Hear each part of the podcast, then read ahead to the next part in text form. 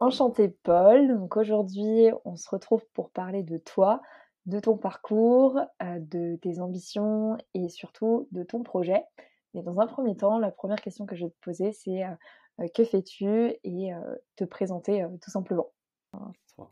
Merci à toi, Pauline, de, m'inviter sur, sur ce podcast. Je suis très contente de pouvoir échanger avec toi ce soir.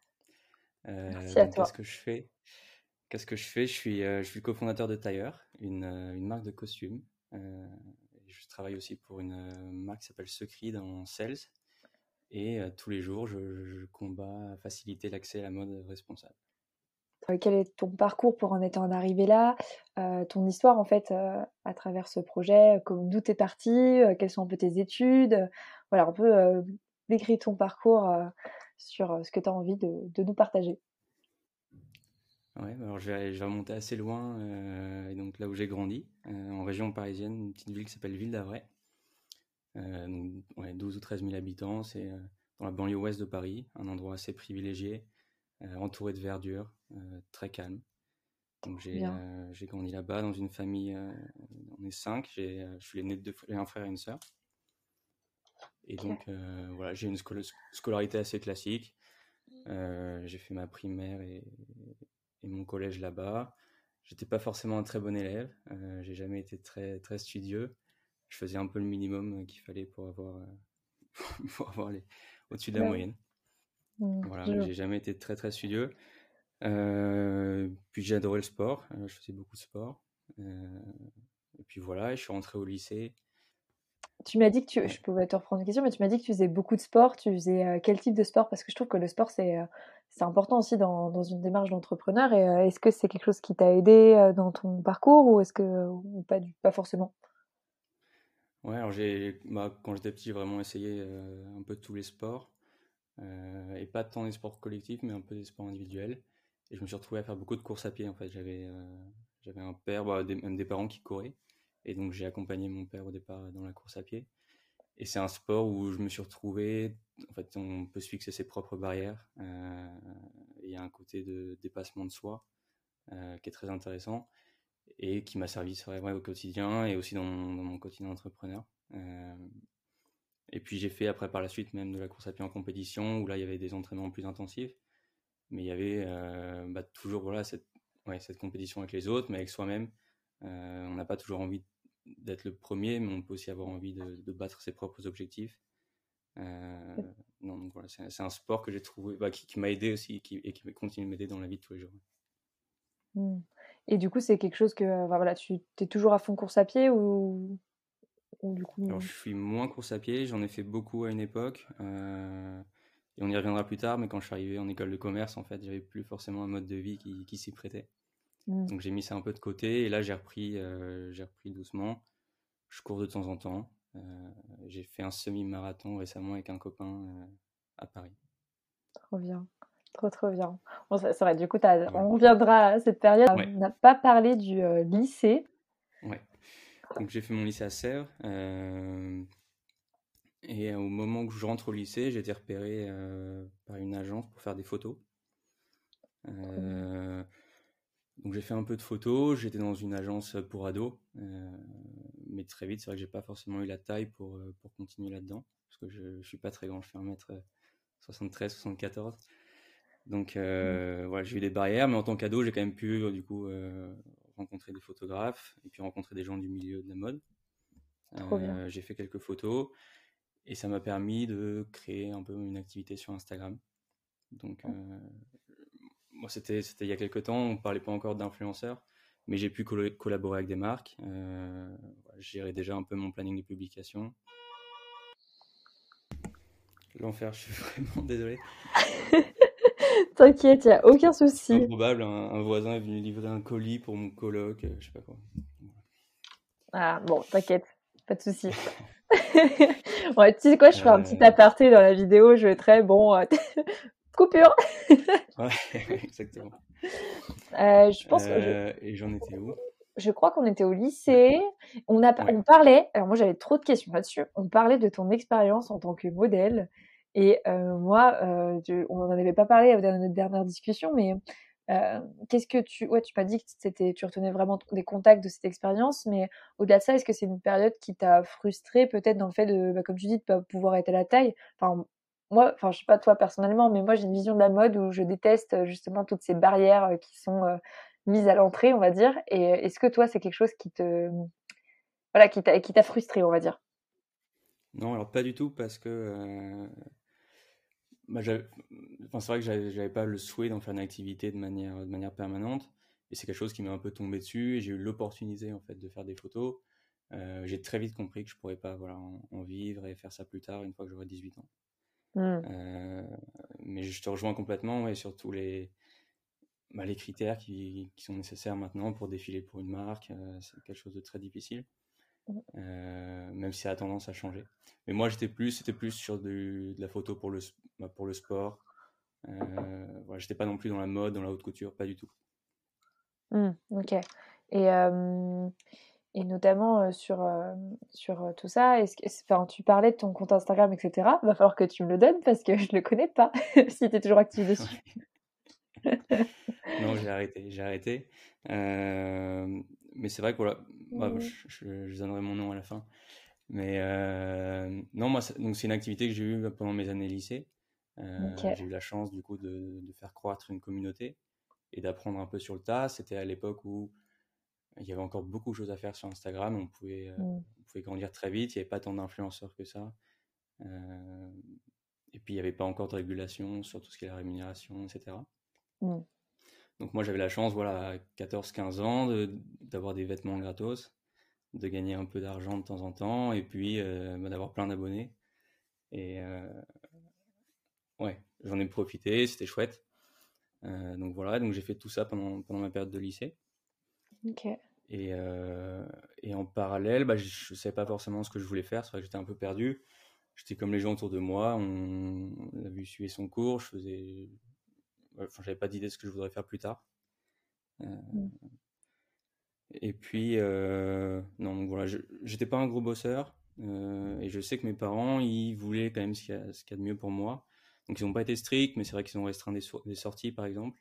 Mm. Et c'est parce que bah, j'avais peut-être pas les notes qu'il fallait pour, pour sortir régulièrement. Mais donc voilà, j'ai pas, j'avais pas forcément de frustration à ce niveau-là. Mais donc je, je, le vivais un peu au jour le jour, mais j'étais pas, j'étais pas l'élève le plus studieux, mais heureusement que mes parents étaient derrière moi quand même pour me, pour me pousser un peu. Mmh, je vois. Et euh, c'est vrai qu'on a, on, je crois pas que tu l'as évoqué, mais on, on a pas situé, euh, donc là c'était, tu avais 14-15 ans, euh, du coup c'était, c'était quand? On n'a pas dit ton âge forcément aussi sur le départ. Alors je suis né en 98, donc 98. je vais sur mes 23 ans, donc 14-15 ans, ouais, c'était les années c'était quoi, 2013, 14 Ouais, 13, 14. je suis de 98 aussi, donc c'est ça. Ok. c'est ça. Euh, ok, top. Et, euh, et euh, donc là, on a parlé de ton parcours après le lycée. après, du coup, tu es arrivé sur le marché du travail, j'imagine. Alors, non. Pas vraiment Pas tout de suite. pas tout de suite. Donc à la fin de mon lycée. oui, oui, excuse-moi, je suis perdue. j'ai décidé de faire des concours. Euh, parce que voilà, bah, tous mes potes faisaient ça. Je me suis dit, je vais faire un concours aussi pour entrer en école de commerce. Euh, parce que voilà, j'étais en première ES, j'avais aucune idée de ce que je voulais faire plus tard. Je me suis dit, je vais faire une école de commerce, un peu comme tout le monde. Euh, et, donc, j'ai fait des concours. J'ai fait une prépa, mais c'était quand même assez difficile. J'ai eu un peu de chance sur mes résultats. j'ai pu intégrer l'IESEG, qui est donc une école de commerce. Euh, qui était une très bonne école pour laquelle il fallait avoir un très bon classement. Euh, donc voilà, et là j'ai pris la décision de partir, donc j'avais encore 17 ans, parce que je suis de fin d'année, et je suis parti à Lille, euh, sur le campus de Lille, avec mes deux, avec mes deux meilleurs potes à l'époque, qui eux étaient à l'EDEC, et on avait une maison et on était en coloc tous les trois. Trop bien. Ah, ça, ça, devait être super ça, de passer de, du lycée à une coloc euh, un peu loin en plus. Enfin, je sais pas ce que, comment tu l'as vécu, mais ça devait être un chouette. Ouais, bah, c'était un peu ça. C'était euh, ça y j'arrive, j'ai, bah, je vis plus chez mes parents. Euh, je suis dans une ville très étudiante avec des copains. On avait pu louer une maison qui correspondait complètement, qui correspondait complètement à nos besoins. Et j'ai passé une superbe année à faire la fête un peu tous les jours. je me suis très vite rendu compte que j'avais pas le niveau pour, pour assurer les cours. Et donc mmh. là, je suis entré dans une période où euh, bah, je suis beaucoup profité de mon école de commerce, mais pas suffisamment des cours en fait. Mmh. Et c'était une période où je me mentais un peu à moi-même, autant que je mentais à mes parents, parce qu'ils étaient derrière moi, c'est eux qui finançaient mon école. Donc forcément, bah, ils avaient des attentes, ils avaient aussi envie que je réussisse. Mmh, et bah, moi, je leur disais que oui, j'allais faire des efforts, que j'allais bosser, que j'allais plus être absent. et c'est pas ça n'a pas forcément été le cas. Mmh. Donc voilà, donc, et à la fin de cette année, j'avais beaucoup de rattrapage. Et j'ai pris la décision de ne pas aller au bout et de m'arrêter là, de pas faire. Parce que c'était un programme, en fait, programme grande école sur 5 ans. Ouais, c'est donc déjà après un an, j'avais tellement d'absence, pas des bonnes notes. Donc je me suis dit, voilà, on, va s'arrêter là. je me souviens très bien de rentrer sur Paris et avoir la discussion avec mes parents dans, dans, le salon, leur annoncer, voilà, ça fait un an que je suis en école de commerce, que vous, vous, payez tout, vous êtes derrière moi. Et bah, je me suis bien foutu de votre gueule et, et je décide d'arrêter. Waouh Et comment ils ont réagi quand tu leur as annoncé ça? Bah, je, me souviens que ça n'avait pas été. C'était un moment un peu compliqué. Et puis surtout que moi j'ai dit quoi? J'ai dit que je voulais prendre une année sabbatique. donc ils se sont dit ok il arrête, il va rien faire pendant un an. Alors qu'en fait ce que j'avais en tête c'était plutôt faire une césure et réfléchir à ce que je pouvais refaire comme étude derrière. Mmh. C'était un peu perdu. Comme j'avais J'étais un peu perdu. et puis c'était déjà au mois de juin, donc c'était un peu tard pour, pour se réinscrire mmh. à autre chose. Et puis j'avais mon activité sur Instagram. Je me suis dit peut-être que je euh, ferai une étude, des études dans la mode ou euh, dans la communication. Mmh, donc tu avais déjà cette idée. Euh, excuse-moi, je t'ai coupé, mais tu avais déjà cette idée un peu de la mode. Cette idée de la mode était arrivée à, tes 14 ans au final, dans... quand tu es arrivé dans le milieu du mode. Mince, je Alors, non, non, je pense que mon... mon goût pour la mode, ça remonte très loin. Pour le coup, ça remonte à mes grands-parents qui m'ont toujours beaucoup gâté. Donc à chaque fois que j'allais les voir, euh, j'avais le droit, bah, j'étais bien habillé et euh, ils m'offraient beaucoup de vêtements. Et donc je me suis tout de suite habitué, voilà, bien à aimer bien m'habiller. Trop bien. Oh, c'est super, c'est ouf comment euh, chaque personne a une, ouais, une, histoire différente et un lien différent avec la mode. Enfin, je trouve ça, je trouve ça très pertinent. Ouais, c'est vrai que ça peut avoir ses origines un peu partout. Mmh, complètement. Et, et Ouais, donc je reprends, j'avais arrêté, donc j'ai décidé d'arrêter euh, pour faire une année de césure. Et là, mon père, en fait, m'a proposé de bosser avec lui pendant six mois. Euh, et donc lui, il s'occupait d'une marque euh, qui s'appelle Secret, qui est une marque d'accessoires, une marque de porte-cartes, un produit qui est révolutionnaire. Et lui, il s'occupait de la distribution sur le marché français. il m'a dit, viens bosser avec, avec, moi pendant six mois. et donc j'ai commencé avec lui. ouais, c'était un peu de de service client, un peu un côté commercial également. Euh, et, donc voilà, on a fait ça pendant six mois. C'était un moment un peu bizarre parce que euh, tu passes d'un an en école de commerce euh, à vivre avec tes potes, à retourner chez tes parents. Mmh. Donc il y a eu une transition un peu, un, peu particulière, mais ça s'est quand même bien passé. Ça bien passé. Euh, et, au bout de ces six mois, il m'a dit bah, écoute, je pense que tu peux profiter des six mois qui te restent avant de reprendre tes études pour partir aux Pays-Bas, au siège de la boîte. Tu vas voir, c'est une, euh, une aventure géniale, c'est une équipe qui est jeune, dynamique, et puis tu vas apprendre l'anglais, ça ne te fera pas de mal. Euh, et, donc, c'est ce que j'ai fait. Je suis parti, je suis parti six mois là-bas. Donc, j'avais pas de diplôme en poche, mais c'est pas une, c'est pas une entreprise qui recrute vraiment avec ton diplôme. ils vont plus se baser sur ta personnalité, ce que tu peux apporter et euh, ouais, ce que tu veux, ce, sur quoi tu es bon. Mm. Et donc, j'ai moi, j'ai commencé vraiment en bas de l'échelle au service client. C'est un peu touche à tout. Tu peux voilà, apprendre à connaître l'entreprise et être en, contact avec tout le monde. Et en parallèle, je faisais un peu leurs réseaux sociaux également. Mm. Euh, voilà. Et puis, au bout de ces six mois, en fait, euh, ouais, donc j'étais arrivé dans un pays où je parlais pas le hollandais, mais tout le monde parlait anglais. Et mmh. euh, c'est des gens qui sont très ouverts, qui sont, il fait vraiment bon vivre. Euh, et je me suis senti très bien. Je me suis senti très bien et j'ai eu envie de rester. Euh, donc j'ai essayé de rester et puis ils m'ont accordé voilà un, contrat de six mois de plus pour m'occuper vraiment des réseaux sociaux. Et, donc là je me suis dit bah, peut-être que je vais pas reprendre mes études, mais on va voir dans, quoi je me lance. Et, et, qu'est-ce qui s'est passé après? Ben, J'ai donc bah, j'ai commencé à m'occuper aussi un peu des ventes parce qu'ils avaient besoin de quelqu'un qui parlait français pour, pour appeler des clients sur un marché suisse. Et donc, c'est comme ça que j'ai fait ma transition vers le, le, monde de la vente. Ouais. Ok. Et cette transition du, des réseaux sociaux, on va dire de la communication à, à la vente, c'est quelque chose comment que tu enfin, aimerais retourner après vers, vers les domaines des réseaux ou c'est plus vraiment la vente qui t'anime en fait actuellement?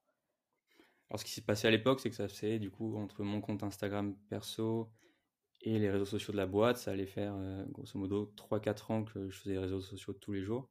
Ouais, et j'en ai eu un peu marre, c'est un peu toujours la même chose. Ouais. et je me suis dit, bah, j'ai envie de, de changer d'air, quelque chose de nouveau, quelque chose qui me motive davantage. Et donc, bah, c'est quelque chose, moi, je me suis complètement retrouvé dans, dans la vente. Et j'ai gardé quand même les réseaux sociaux en parallèle pendant, je crois, six mois. Et ensuite, j'ai complètement arrêté pour me, me, mettre à 100% sur la vente. Et, euh, et comme c'est une, bah, une entreprise qui, qui, se développe très vite euh, et qui est dynamique, j'ai eu la chance de, de beaucoup voyager parce qu'on fait des salons, par exemple. Euh, j'ai eu la chance de rencontrer beaucoup de gens, de me construire un réseau dans, dans, le retail. j'ai mmh. énormément appris. Mmh. Et, et, puis petit à petit, j'ai eu davantage de responsabilités également. Et justement, tu parles que, que l'entreprise grandit très vite. en termes de chiffres, c'est-à-dire que quand tu as commencé, vous étiez à peu près combien? Et actuellement, vous êtes combien? Comment, comment ça s'organise en fait au sein de, au sein de la boîte? Alors, je crois que quand j'ai commencé, on devait être 60, autour, de, ouais, autour de 60. Et on est très vite monté. Alors, jusqu'à avant le Covid, on est monté, on était 120. Oh, ouais.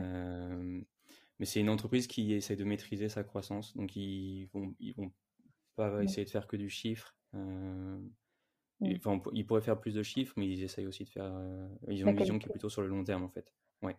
Donc, ça, c'est plutôt un bon point. Du coup, toi, ça te permet aussi d'évoluer dans une entreprise qui, a, qui sait grandir et de voir un peu son fonctionnement pour, voilà, pour, pour toi-même t'inspirer aussi par, pour tes projets. Ouais, exactement. C'est bah, une marque qui est maintenant à 11 ans. Euh, mais ils essayent vraiment d'avoir le contrôle sur la façon dont, ils vont dont, ça va évoluer dans les années à venir. Mmh. Et donc, il y, a, il y, a, aussi beaucoup de valeurs euh, qui sont propres à cette marque. Ils font tout produire localement. Euh, ils font des produits qui sont conçus pour durer. Il y a un mmh. service client qui est fantastique. Et moi, c'est plein de choses que, que j'ai bah, que j'ai pu réutiliser dans mon quotidien de, de, commercial, en fait. Et je me suis inculqué de ces valeurs. Euh, et c'est vrai que voilà, c'est des choses maintenant euh, auxquelles j'attache de l'importance tous les jours. Et enfin, je t'ai pas reposé la question, mais peut-être pour ceux qui nous écoutent, qu'est-ce qui est fait précisément Quelle est la différence de, de, ta, de, la marque où tu travailles? Juste expliquer peut-être le produit rapidement pour que les personnes comprennent. Complètement, c'est un, c'est un étui en fait en aluminium qui protège les cartes contre le piratage des données bancaires. Et il y a un levier euh, sur le dessous, qui, il, suffit de tirer vers soi et les cartes sortent toujours de manière décalée en fait. Elles sont très faciles à prendre et à remettre, elles peuvent pas tomber. Et c'est donc ce système d'éjection des cartes qui est, euh, bah, qui est assez révolutionnaire, qui permet d'avoir un accès rapide à ces cartes. Et puis on a ce même étui en aluminium qui est entouré d'une partie en cuir, qui permet de mmh mettre voilà, plus de, des billets, des, cartes de visite, des reçus. Euh, et c'est en fait, la marque a créé un nouveau besoin qui est donc entre le l'étui à cartes, juste pour les gens qui, qui, veulent n'avoir que des cartes, et le portefeuille en cuir traditionnel, euh, très gros, mmh. qui rentre même plus dans la poche, qu'on met en, généralement dans une veste. Euh, ils ont réussi à prendre ces deux objets euh, et, à en faire qu'un, donc un porte-carte, qui est très compact, très minimaliste, mais qui permet d'avoir quand même beaucoup de choses à l'intérieur et qui va toujours rentrer dans la poche avant un jean, par exemple. Ok, top. Top, top. Et donc, du coup, après, donc, voilà, tu as, eu ce parcours. comment t'es. alors, j'ai peut-être oublié des étapes, mais comment t'es venu, du coup, ton. ton bah, le, tailleur, on va dire, tout simplement? Comment, quelles les rencontres, peut-être? Qu'est-ce qui qu'est-ce qui t'a donné envie de, de te lancer? Ouais, alors, donc, ça fait, ça fait maintenant trois ans. Ça va bientôt faire quatre ans que je suis chez Secret aux Pays-Bas. Ok. Et, et qu'est-ce qui m'a donné envie de me lancer? Euh, je pense qu'il y a trois raisons principales. Euh, la première, ça va être euh, un besoin de liberté. Mmh. Parce que c'est vrai que j'ai eu quelques frustrations quand même dans mon boulot, on pas toujours pouvoir faire ce que je voulais, ou parfois en bossant sur des projets qui ont dû être annulés. Mmh. et puis voilà, j'ai quand même l'impression de travailler pour quelqu'un. donc j'avais, j'ai eu ce sentiment, voilà, j'aimerais bien avoir un peu plus de liberté, pouvoir faire ce que je veux, de la façon dont je le souhaite. Mmh. Et ensuite, ouais, je pense que j'ai toujours cette soif d'aventure, d'essayer des, nouvelles choses, de, de, me lancer, de prendre des risques. je l'ai vu par exemple avec la façon dont j'ai bougé aux Pays-Bas. Je suis parti de, la France normalement pour six mois et puis au final, après trois ans et demi, c'est un peu comme si j'avais tout mis de côté. J'avais pris des risques d'être dans un pays où les gens ne parlent pas français, euh, où je connais personne. Euh, et puis j'en suis là aujourd'hui. Donc je me suis dit, si, si en prenant des risques, ça paye, bah, pourquoi pas réessayer avec, euh, avec l'entrepreneuriat. Top. Et puis ensuite, j'ai eu, ouais, j'ai eu envie de participer au changement, d'être impliqué dans, dans quelque chose que j'aimerais voir ou que j'aimerais euh, j'aimerais pouvoir acheter. Mmh. Et donc, c'est ces trois raisons en fait qui sont arrivées à un moment qui était assez euh, présente en bah, toi, assez favorable à, à, se lancer pour moi. Ouais. Euh, parce que c'était au début du Covid, le premier confinement où j'étais avec, un, avec un copain. Lui, il avait déjà créé sa boîte, il s'appelle Alexis. Il, il, avait déjà lancé sa boîte et il, il avait besoin d'un peu d'aide pour la génération de leads. Euh, et, donc je l'ai aidé, et puis on a passé, bah, c'était le premier confinement, on a passé nos soirées à discuter. Et, euh, petit à petit, on s'est dit bah, pourquoi pas se lancer, pourquoi pas faire quelque chose ensemble.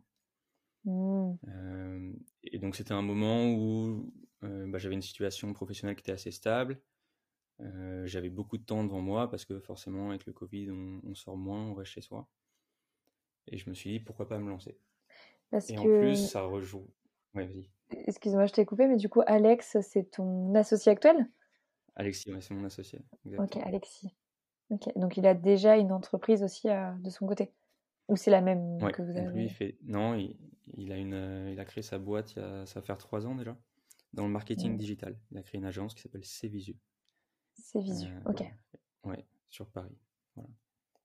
Ok, d'accord. Donc je t'ai coupé après, tu avais, avais peut-être un... quelque chose à ajouter? Oui, bah, je voulais rajouter que c'est entreprendre, ça, ça rejoignait aussi un des, un des rêves que, que j'ai eu un peu depuis toujours. Euh, dans, dans, le milieu créatif, j'avais toujours ce souhait un jour d'avoir ma marque de vêtements, d'avoir euh, mon restaurant, d'écrire un livre ou euh, de faire de la photo. Et tous ces, tous ces métiers, tous ces environnements créatifs, en fait, c'est quelque chose qui, qui t'inspire qui, me fait envie parce que mmh. j'ai envie, j'aimerais pouvoir partager euh, bah, des émotions, faire ressentir des choses euh, aux gens. Et il n'y a qu'en créant euh, quelque chose que, que j'ai l'impression de pouvoir le faire. Mmh. Je trouve ça intéressant ce que tu dis parce que de plus en plus, je me rends compte que mmh, le milieu en fait de la gastronomie, le milieu de la mode sont intimement liés. J'ai beaucoup de personnes dans mon entourage qui passent de l'un à l'autre ou des personnes qui vont faire euh, qui vont faire des études de mode et qui vont au final se retrouver euh, en restauration ou inversement. Et, euh, et je m'étais moi-même posé la question et je me dis, est-ce que, d'où, pourquoi la gastronomie, toi, est aussi intimement liée à la mode et, enfin, est-ce que toi, tu es, aussi d'accord avec, avec ce point? Ouais, complètement. Complètement, je suis d'accord. Je ne saurais pas expliquer exactement le pourquoi. Mmh. Mais j'ai ce sentiment que si tu crées un vêtement, par exemple, bah, tu vas pouvoir créer quelque chose qui sera visible par les gens, ils vont pouvoir le toucher, ils vont pouvoir, euh, il y aura des couleurs, il y aura des formes, il y aura mmh. des, une technique utilisée et ça va en fait retransmettre euh, la créativité qui est en toi. Et je pense que c'est la même chose quand tu euh, apportes un plat, tu mets ça devant, devant le client dans un restaurant, mais il va pouvoir ressentir toute la créativité, toute la recherche, toute l'histoire qu'il y a derrière. Wow. Euh, c'est beau ce que tu dis, ça m'inspire. ça m'inspire beaucoup.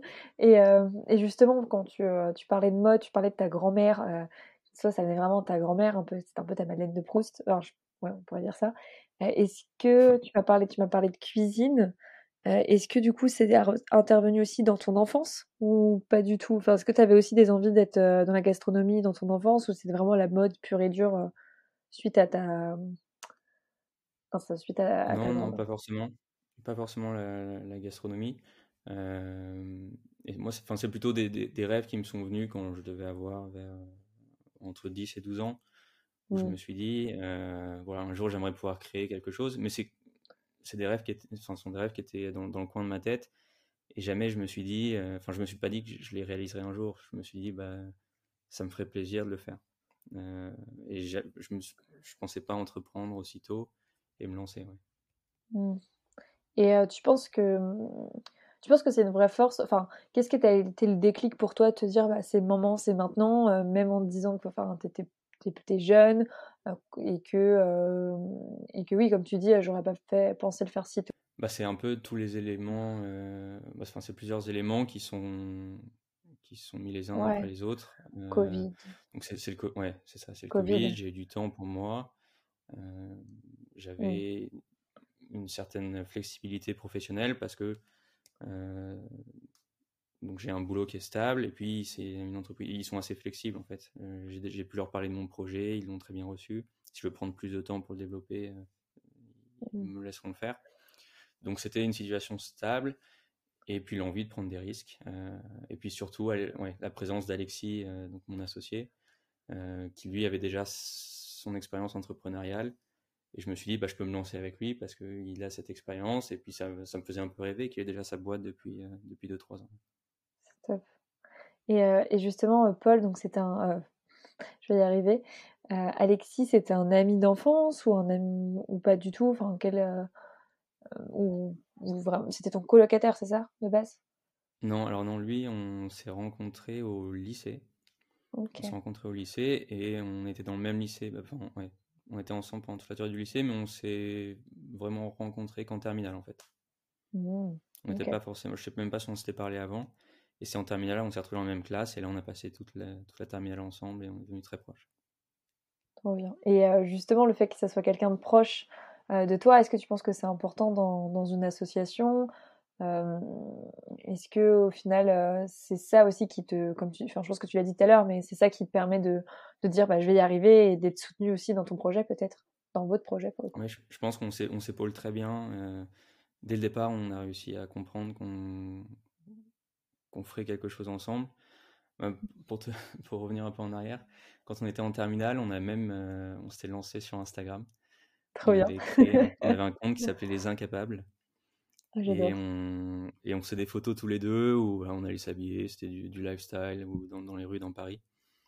Et euh, on s'était appelé les incapables parce qu'on, quand on prenait des photos ensemble, on était incapable de rester sérieux. À chaque fois, on riait sur les photos. Donc ça s'est ressenti très vite. Et on bon, n'a pas poussé plus ce truc, on avait cette ambition de, de faire grossir le, compte et, euh, et, ensemble, voilà, de peut-être d'en tirer des revenus ou quoi. Euh, et on l'a très vite mis de côté parce que ça prend du temps et ça demandait un, investissement qu'on ne pouvait pas fournir. Mais donc c'est la première fois qu'on s'était associé en fait sur quelque chose. On avait créé ce compte Instagram ensemble, les incapables. Et, euh, et, on avait quand même dans le coin de la tête qu'on aurait bien aimé bosser un jour ensemble. Euh, mmh. donc voilà. Mais et si je reviens sur sur Tailleur, du coup, c'est au on a commencé à parler de s'associer, je pense, au mois de d'avril, peut-être mai 2020. Et puis l'été est passé et c'est seulement au mois de septembre qu'on s'est vraiment dit ok on se lance, on fait quelque chose. Et euh, justement, je crois qu'on a, on l'a pas évoqué, mais je pense que ça serait peut-être bien que tu présentes aussi Tailleur pour que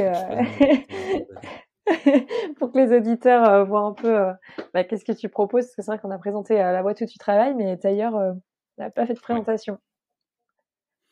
Ouais, mais du coup, je vais revenir au, tout, tout départ, il y a ce mois de septembre 2020. Euh, Donc, on a décidé de se lancer. On avait un seul, euh, une seule idée commune, en fait. C'était de, de, lancer un projet responsable. Parce qu'on avait euh, tous les deux cette, bah déjà ce, on n'avait pas eu de déclic, mais on avait déjà voilà, cette, cette conscience et envie de, de, faire des choses bien. Et on s'est dit que si on voulait un projet qui puisse durer dans le temps, il fallait que ce soit un projet qui soit responsable. Donc là, on, on a décidé de lister ensemble toutes les entreprises qui nous inspiraient. Et, on, après, on les a comparées et on s'est rendu compte qu'en haut de notre liste, en fait, c'était surtout des marques, des marques de mode. Donc on s'est dit, OK, mmh. on va faire un projet responsable, ça va être dans la mode. C'est comme ça qu'on a décidé.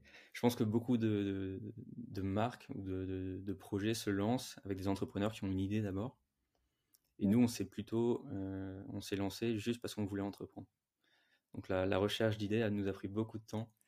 On a passé, on a passé des, longues soirées, des moitiés de nuit à, à brainstormer.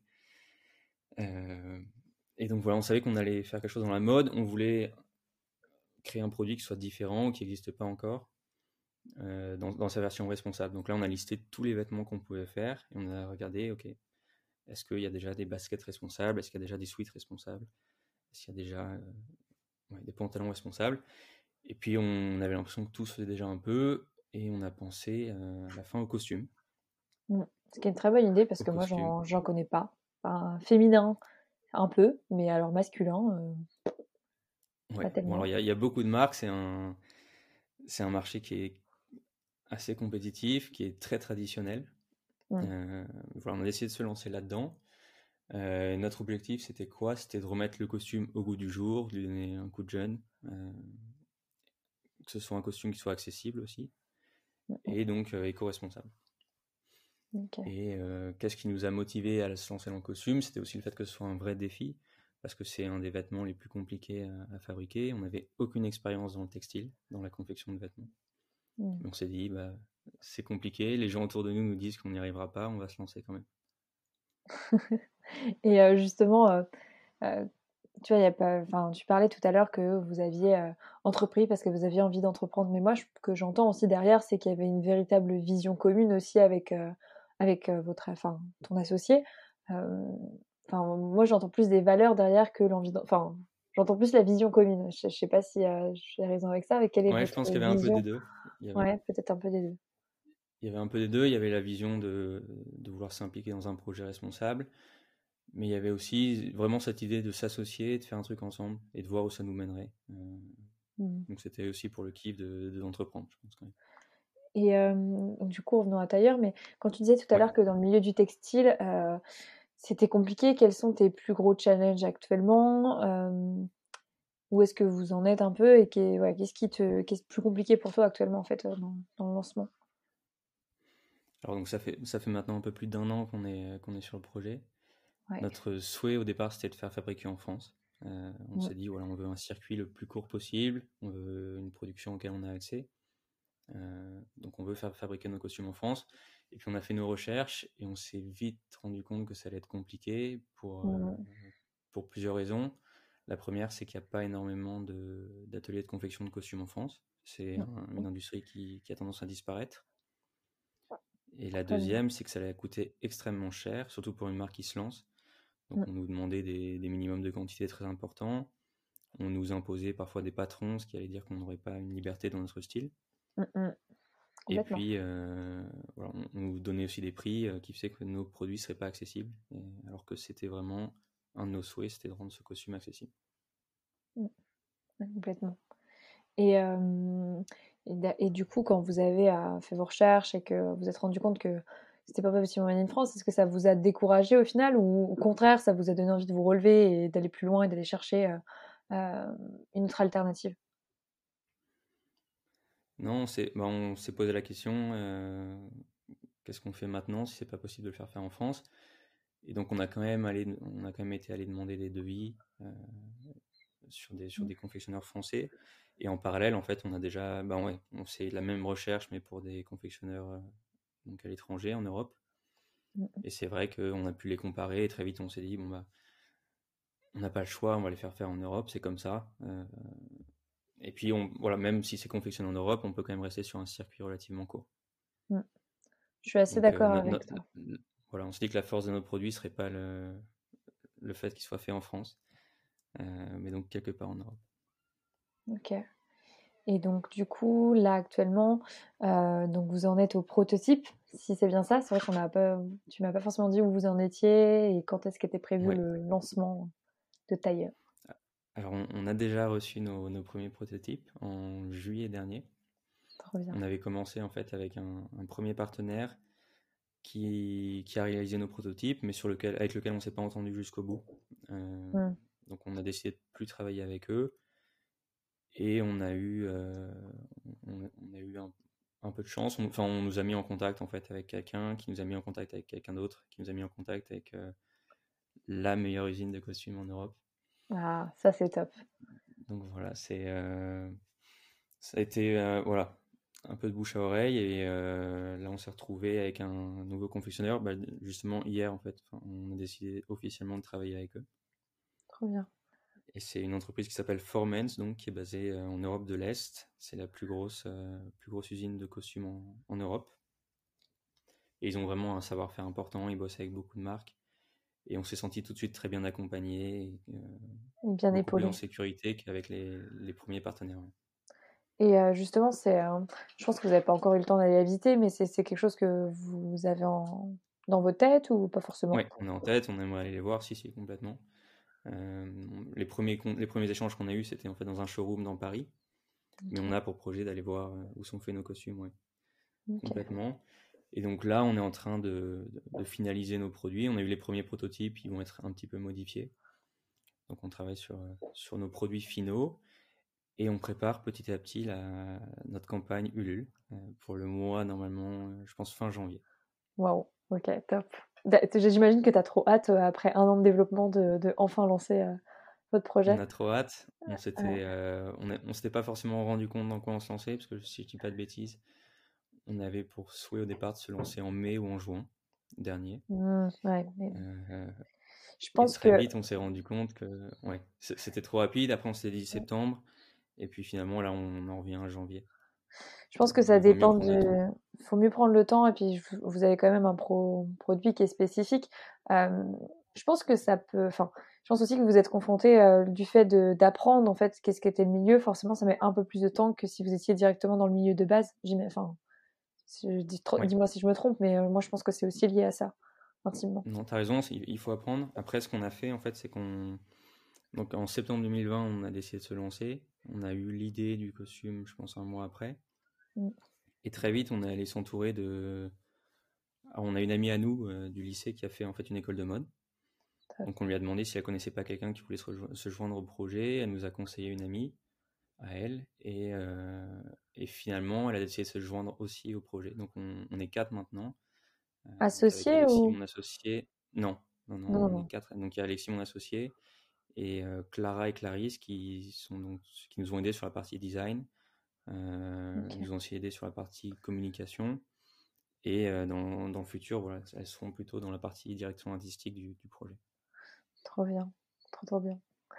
Et justement, par, rapport à, par rapport à tout ça, est-ce que tu penses que vous auriez pu y arriver sans, sans elle ou non? C'était vraiment très important dans le projet. Alors, elles ont été essentielles euh, parce qu'elles ont un savoir-faire ou des, connaissances et, et, des techniques euh, dont on n'avait aucune idée. Elles nous ont aidé en fait sur la partie. Euh, bah, elles ont fait les, les moodboards, ensuite les dessins, les dessins à plat. Et nous, ça nous a permis de, de travailler avec elles pour avoir un produit qui correspondait à nos attentes. on n'était absolument pas en mesure de, de, donner vie à ce, ce même ce dessin nous-mêmes. Donc elles, ont, été essentielles ouais, dans cette partie. Mmh. Ok, top, top, top, top. Et par rapport à, voilà, à ce lancement qui est en janvier, euh, quel est ta, ouais, ton souhait ou ta vision en tout cas sur, sur les prochains mois? Moi je pense, enfin tu, me dis si je me trompe, mais je pense qu'au-delà d'avoir une vision qui est très long terme, de plus en plus on est aussi dans je le vois de plus en plus, en tout cas pour moi, mais on le voit de plus en plus sur six mois au sein d'une entreprise. Est-ce que toi, as des, sur six mois, tu vois un peu là où tu as envie d'être ou, ou, pas trop pour l'instant?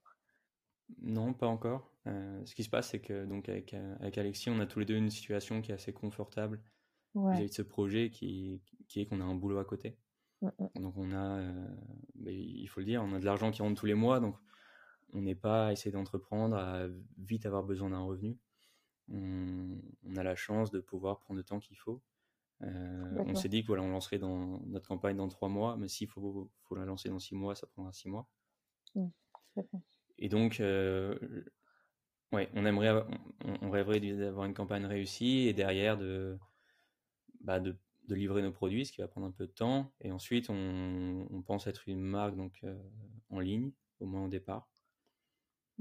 Et on bossera, à mon avis, avec un système de précommande. Top. Euh, voilà, et puis on a, je pense que justement six mois après notre campagne, on rêverait de pouvoir lancer euh, un service de location. Mmh. tu m'en avais parlé. c'était plus ma question vraiment sur un peu les prochaines steps. Quoi. Quels sont. ok. Voilà. Ok, Ouais, bah donc, ouais, donc, next step, vraiment la plus importante, c'est la campagne Ulule. Et ensuite, bah, ça, donc, ça va donc nous permettre de tester notre marché, un peu nos produits. Et derrière, le but, c'est de lancer de la location pour répondre à un besoin qu'on a identifié. En fait, c'est que les gens qui achètent des costumes n'en ont pas forcément besoin très régulièrement. Donc, il y, a une partie de gens qui, voilà, qui vont porter des costumes tout le temps. et il y en a d'autres qui vont acheter un costume et qui vont porter une fois dans l'année, peut-être deux fois dans l'année. Et on aimerait répondre à ce besoin en leur apportant une solution de location, donc qu'ils puissent louer un costume juste pour un week-end ou juste pour un stage, juste pour une soirée, euh, et rendre. Et ce, qui leur évite en fait d'avoir à investir une somme conséquente dans un costume qu'ils vont très peu porter. Euh, nous, ce qui nous assure que nos costumes soient portés très régulièrement, qu'ils aient, une vie géniale, qu'ils assistent, que, enfin, que nos costumes accompagnent des gens dans, plein d'événements, euh, mais qu'ils ne restent pas au fond de votre placard. Mmh. Et, et donc voilà, ouais, c'est vraiment l'objectif, c'est un vrai défi logistique. Mmh, c'est mmh. ce dont on, ce qu'on aimerait mettre en place. Et du coup, actuellement, ton plus grand défi en soi, c'est, bon, le lancement déjà, mais c'est aussi cette question de logistique par rapport à la suite sur la location, on va dire. Oui, complètement. C'est vraiment une, une, de nos priorités sur lesquelles on travaille. Euh, je sais qu'il y a des acteurs euh, qui sont disponibles sur le marché qui offrent ce genre de solution euh, mmh. pour, pour faciliter la location. Donc on, se tourne dessus petit à petit. mais ça va être une de nos grosses next steps. Ok, top. trop, trop bien. Peut-être que je me dis qu'on. Ah, ça fait 45 minutes qu'on est ensemble. Est-ce que. Est-ce que tu avais peut-être d'autres choses à dire sur la marque? Mais je pense que ça peut être moi, j'avais envie de finir par euh, une confession, une anecdote euh, euh, pour la fin de ce podcast. Ouais, pour la fin. je réfléchis juste à ce que je voulais dire.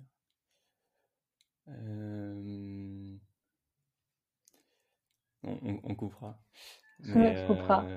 parce que du coup, tu m'as posé plus. Enfin, parce que j'avais, je voulais parler peut-être de mon non, vas-y, bah, si tu as une autre question, vas-y. Euh, euh, tu voulais parler.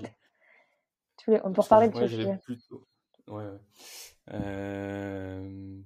Je voulais parler de mon déclic responsable, mais ça, tu me. Je sais pas, en fait, mon déclic, ah. plutôt pour entreprendre que toi. Ouais, en fait, moi, je l'ai posé dans ce sens-là, mais carrément. Vas-y, on peut la refaire et je la mettrai dans le montage, mais ouais, quel est, quel est ton déclic euh, responsable?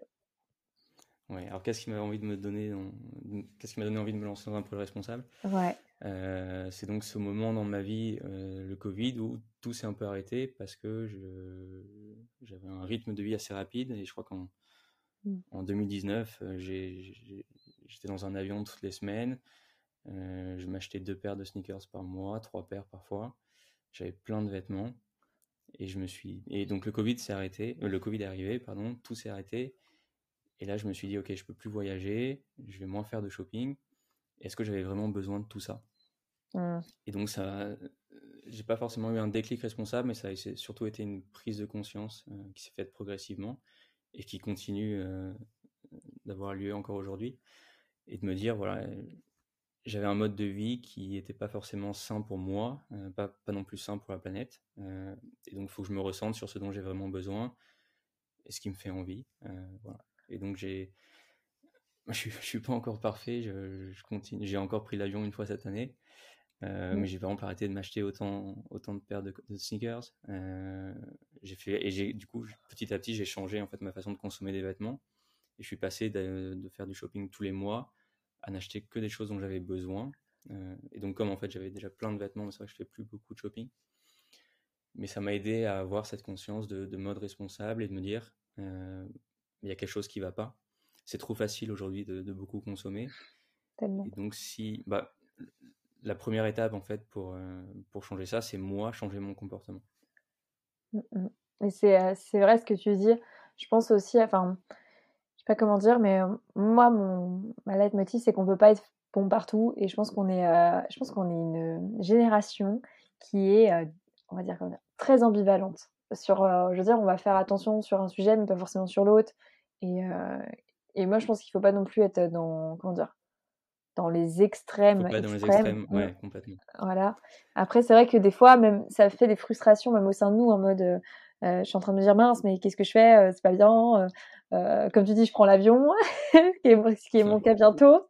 Et du coup, de se dire, bon, bah mince, c'est compliqué, quoi. Enfin, des fois, dans, dans sa tête, de se dire. ouais, de, il faut savoir se positionner et aussi savoir ce qu'on veut. C'est ça. et moi, ça m'oblige. Bah, au début, c'est vrai que ça m'a obligé à faire des concessions, à changer mes habitudes. Et c'est mmh compliqué. mais au fond, c'est parce que c'est bah, pour une cause qui me tient vraiment à cœur. Donc voilà, je, je m'en mmh donne les moyens. Et, et ça m'a donné envie, du coup, c'est aussi un peu notre, notre vision, notre mission avec Tailleur, de, de faciliter l'accès à la mode responsable. Mmh. Parce que si on n'était pas consommateur avant de mode responsable, c'est peut-être parce que l'accès n'était pas, pas si évident.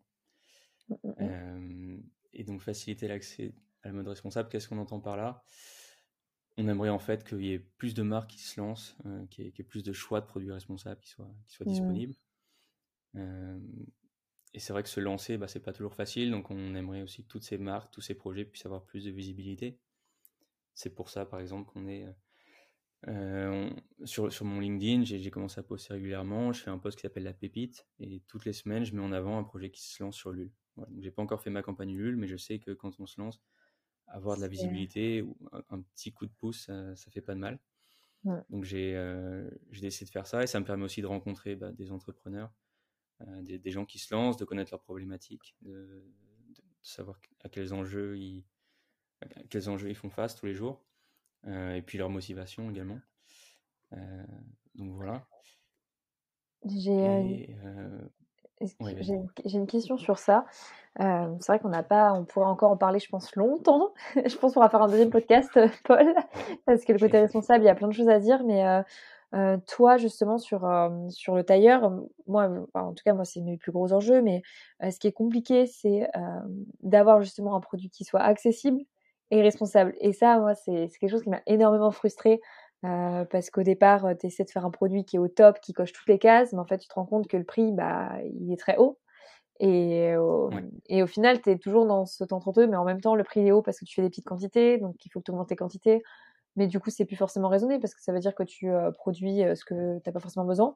Et au final tu es toujours obligé de faire des concessions euh, pour arriver à, à rentrer dans, dans, des cases on va dire je sais pas si ce que tu en penses sur ça et si ça te frustre déjà mais moi c'est c'est quelque chose qui est omniprésent et qui est, qui est compliqué des fois à gérer c'est une grosse frustration je pense que beaucoup d'entrepreneurs la rencontrent mmh. nous on s'est très vite rendu compte que nos costumes ne cocheraient pas toutes les cases mmh. et de toute façon, un, un vêtement, le, peut pas être 100% euh, éco-responsable. À partir du moment où il est produit, forcément derrière, il y a, y, y a, des émissions, il y a, y a, de la pollution. Euh, donc je pense que c'est important de créer des vêtements ou, des accessoires qui soient faits pour durer, euh, mais qui répondent surtout à un besoin que les gens n'achètent que s'ils en ont vraiment besoin. C'est ça. Et derrière, donc voilà, nous, on s'est basé là-dessus. On sait que nos costumes ne seront pas aussi éco-responsables qu'ils auraient pu l'être si on n'avait pas en plus d'argent. Donc on se dit qu'on se lance, euh, c'est le début, c'est comme ça, il y, a, des choix à faire. Mmh, mmh. Euh, mais on trouve ça important qu'il soit accessible aussi, donc plutôt que de vendre notre costume 2000 euros, on préfère le vendre 400 euros. Ouais. Euh, dans certaines matières, fait à un certain endroit. Et peut-être qu'on aura la chance d'avoir des quantités plus importantes dans le futur et de pouvoir relocaliser complètement. La production. Et avoir voilà, notre propre fournisseur de laine qui on traite en direct. C'est ouais, c'est un combat, je pense, pour beaucoup de, beaucoup de marques qui se lancent. Euh, il, faut, y a les pour, il y a les pour et les contre. Il faut réussir à faire des choix et c'est que ça peut être compliqué parce qu'il y a beaucoup de frustration. Mmh, mmh, mmh. complètement. Non, je pense que après, euh, comme tu le dis, c'est un, une notion d'équilibre et, il euh, faut pas non plus. Enfin, moi, je, je, suis anti un peu extrême. Je pense que les extrêmes, c'est pas bon. Et je le vois moi-même, des fois, quand je suis trop dans les extrêmes, c'est pas bon. En fait, il faut, faut, un équilibre sur, euh, sur les points et on peut pas faire tout bien. Et déjà, on essaye de le faire bien. Donc, euh, ouais. je, suis assez d'accord avec toi sur ce sujet. Et du coup, je reviens juste sur le, le, fait de donner plus de visibilité aux marques. Euh, ouais, carrément. Parce que c'est vrai qu'il faut faire face en fait à des, des acteurs de la, de la, fast fashion notamment qui ont des budgets marketing illimités, qui peuvent être présents dans, dans tes newsletters, mais aussi euh, sur les bus, dans les arrêts de métro et même à la télé. Mmh donc, comment faire face quand on, quand on fait ses produits en France, localement? Comment faire face à des acteurs pareils? C'est très compliqué. C'est pour ça que moi, j'ai envie de donner plus de visibilité aux jeunes projets pour les aider à se lancer, mais parce que voilà, j'ai aussi envie de donner l'envie aux gens autour de moi de faire la même chose. Et je rêve que tout le monde puisse se lancer et, faire une marque de vêtements éco-responsables. Je pense qu'il faut que la prise de conscience soit globale et que ça n'arrivera pas s'il y a trop peu de trop peu d'acteurs du changement. Donc je sais qu'il y en a beaucoup que, que lancer une marque éco-responsable aujourd'hui c'est très tendance. Mmh, mmh. Il faut faire attention en effet au greenwashing, mais j'ai l'impression qu'il y a quand même une grosse communauté euh, d'acteurs engagés qui, qui, veulent faire partie du changement et qui veulent vraiment que les, les choses changent. Je, je, suis assez d'accord avec toi, c'est aussi un peu ma vision. Donc je pense qu'on a peut-être des points à voir ensemble. Mais euh, je pense aussi que, euh, toi, toi, tu parlais, toi, c'est plus sur la visibilité. Moi, ce serait plus sur la partie design que j'ai envie d'accompagner ces, ces, marques et, et en même temps de les faire grandir. Je sais pas si tu, je t'en avais parlé qu'on est en train de faire une, une, académie sur le sujet. Et justement, j'aimerais bien savoir plus sur ta notion de visibilité. Comment tu, la visibilité, euh, c'est compliqué parce que bah, nous, on n'est même pas encore lancé, mais je vois déjà qu'il y, a un boulot important à faire pour aller chercher, euh, pour, aller chercher, bah, pour faire grandir sa communauté. Et ça prend du temps, ça demande une implication importante. Et bah, quand on se lance, on a aussi d'autres priorités. Il y a beaucoup de choses sur lesquelles il faut avancer et on n'a pas forcément du temps et de l'argent à donner euh, à faire grandir sa communauté. Donc, j'ai absolument pas les clés sur, sur comment faire. Mais je pense que ça passe aussi par l'entraide. Euh, et, ouais. et moi, j'ai l'impression que, que cette communauté qui est autour de la mode responsable euh, peut vraiment jouer un rôle. Et j'ai ressenti, hein, rien que. Je sais, quand je me suis lancé, j'ai, pris la peine d'aller poser des questions à deux, trois entrepreneurs qui s'étaient lancés. Et tout de suite, j'ai vu que les gens répondaient. Et ils étaient prêts à échanger, à, s'appeler. Et j'étais presque surpris parce que je me suis dit, bah, moi, je suis encore personne, j'écris à quelqu'un, je lui pose des questions sur sa marque, il a créé il y a trois ans, euh, il a peut-être d'autres choses à faire, il est peut-être occupé, et en fait, les gens prennent le temps. Je pense qu'ils savent au fond qu'il il faut qu'on s'aide tous les uns les autres pour que ça change, donc ils n'hésitent pas voilà, à donner un coup de main.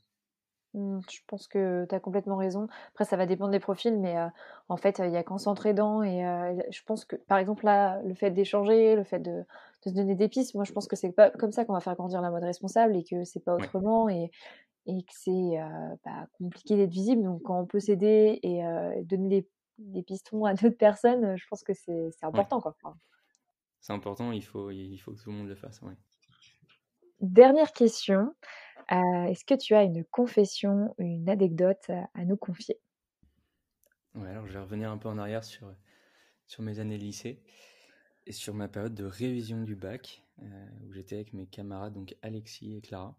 On a passé beaucoup de temps ensemble. Et on, bah on, on fait un peu un retour en arrière sur cette année lycée et puis sur, euh, sur toutes les années même auparavant, où on était un peu nostalgique et on se disait, ça y est, le lycée se termine, on va rentrer dans un, nouveau monde, études supérieures, le boulot, on va peut-être un peu se perdre de vue. Et on s'était dit, bah, ce serait peut-être bien qu'un jour on, lance une marque ensemble, on fasse un truc. Euh, et, voilà. et je pense qu'on a parlé qu'une seule fois, et finalement, bah, nos, chemins sont, sont un peu séparés. Je suis parti à Lille, Alexis est parti à Reims, et Clara est restée sur Paris. Et, euh, et bah, la, vie a suivi son cours. Et finalement, euh, bah, trois ans après, on se retrouve à lancer notre première marque ensemble. Donc voilà, c'est un peu bateau, mais pour dire qu'il ne faut pas hésiter à se lancer des objectifs ou à euh, avoir des rêves ensemble. Et ça finit par se réaliser si on s'en donne les moyens. Je suis assez d'accord avec toi. Genre, euh, c'est vrai que. moi, je pense que les rencontres, elles sont pas, pas des hasards. Et, et c'est vrai que lancer ça entre amis, avec des amis peut-être. Enfin, je pense que tu ça comme des amis. Je pense que c'est aussi une, c'est une vraie force. Après, je pense qu'il y a aussi, enfin, on peut être des fois dans des conflits aussi, mais je pense que c'est aussi une vraie force bah, de connaître bien la personne avant de se lancer aussi. Quoi. Ouais, on voit vraiment ça un projet entre potes et c'est vrai que c'est plus facile tous les jours de, de bosser et puis faire des meetings avec des gens avec qui tu entends bien, qui, avec qui tu peux parler de tout, plutôt que d'être dans un cadre trop professionnel. Mmh. Oui, complètement complètement. après, euh, c'est sûr, pour moi, un associé devient aussi un ami à la force. Enfin, tu passes autant de temps avec une personne, euh, c'est obligé. tu passes plus de temps avec, euh, avec tes associés ou avec les, dans ton travail que même dans ta vie perso en général. Donc, c'est important de, bien s'entendre.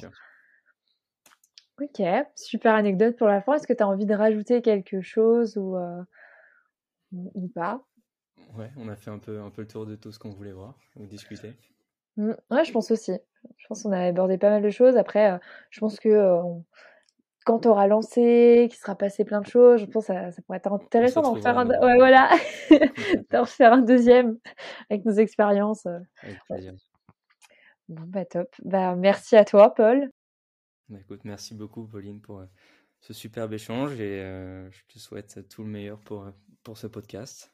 Et puis bonne continuation et, et à très bientôt. Et moi, je te souhaite tout le meilleur pour Tailleur. Je suivrai la campagne. je la partagerai si tu veux. Génial.